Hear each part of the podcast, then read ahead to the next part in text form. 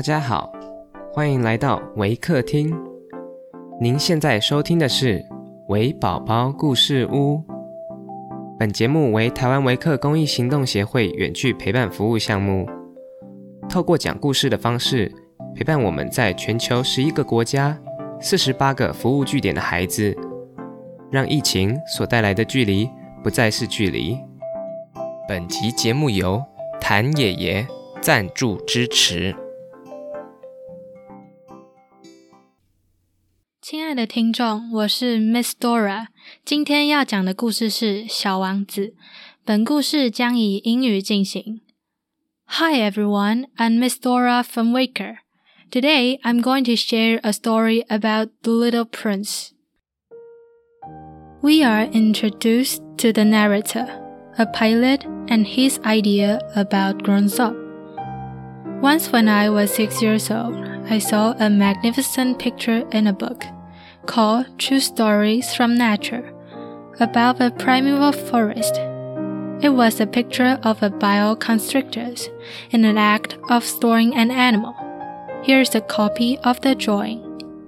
In the book, it said, Boa constrictors swallowing their prey whole without chewing it. After that, they are not able to move, and they sleep through the six months that they need for digestion. I pondered deeply then over the adventures of the jungle. And after some work with the colored pencil, I succeed in making my first drawing. My drawing number one, it looked like this. I showed my masterpiece to the grown ups and asked them whether the drawing frightened them. But they answered, Frightened? Why should anyone be frightened by a hat? My drawing was not a picture of a head. It was a picture of a boa constrictor digesting an elephant. But since the grown ups were not able to understand it, I made another drawing. I drew the inside of the boa constrictors so that the grown ups could see it clearly. They always need to have things to explain. My drawing number two looked like this.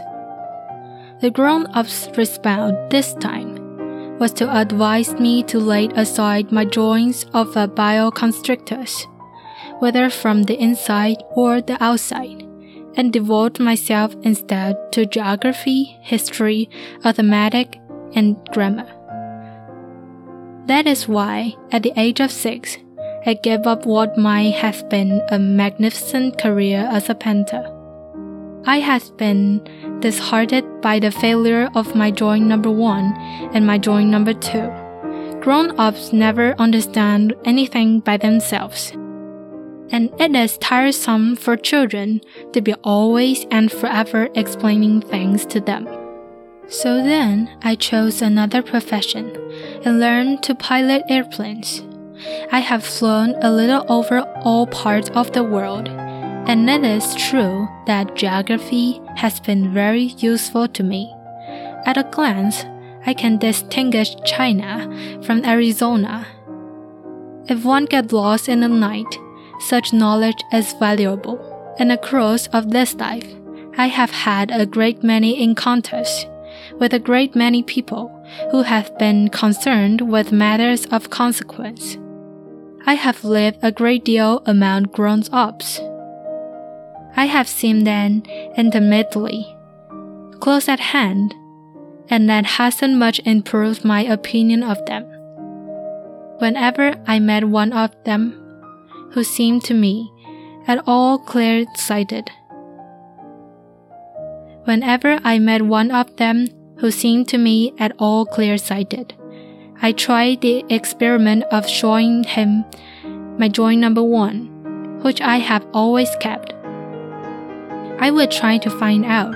So, if this was a person of true understanding, but whoever it was, he or she, would always says, that is a hat. Then I would never talk to that person about boa constrictors or primeval forest or stars. I would bring myself down to his level. I would talk to them about bridge and golf and politics and neckties. And the grown up would be greatly pleased to have met such a sensible man.